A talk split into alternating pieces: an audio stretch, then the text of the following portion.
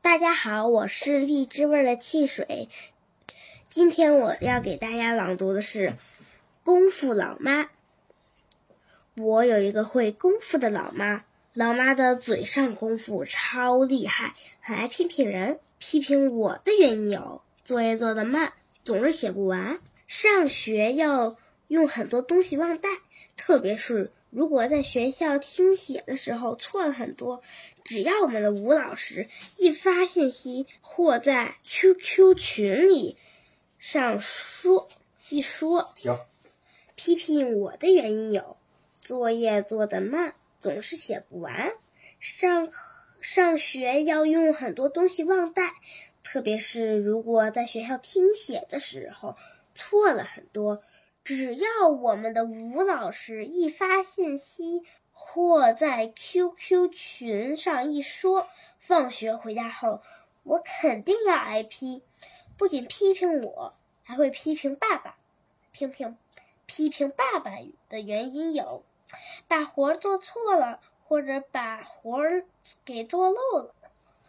我妈，我老妈不仅嘴上功夫厉害，拳脚功夫也了得。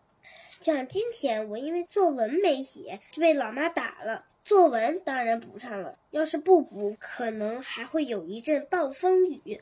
老妈的脾气不怎么好，可是我的亲戚邻居还都很喜欢妈妈，因为妈妈只对我和老爸动功夫。我知道妈妈是爱我的，爱之深，喜则之切呀。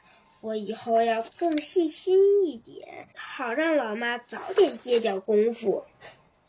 名师揭秘第一好，列举生活中的小事例进行记述，深刻地诠释了老妈的嘴上功夫厉害的特点。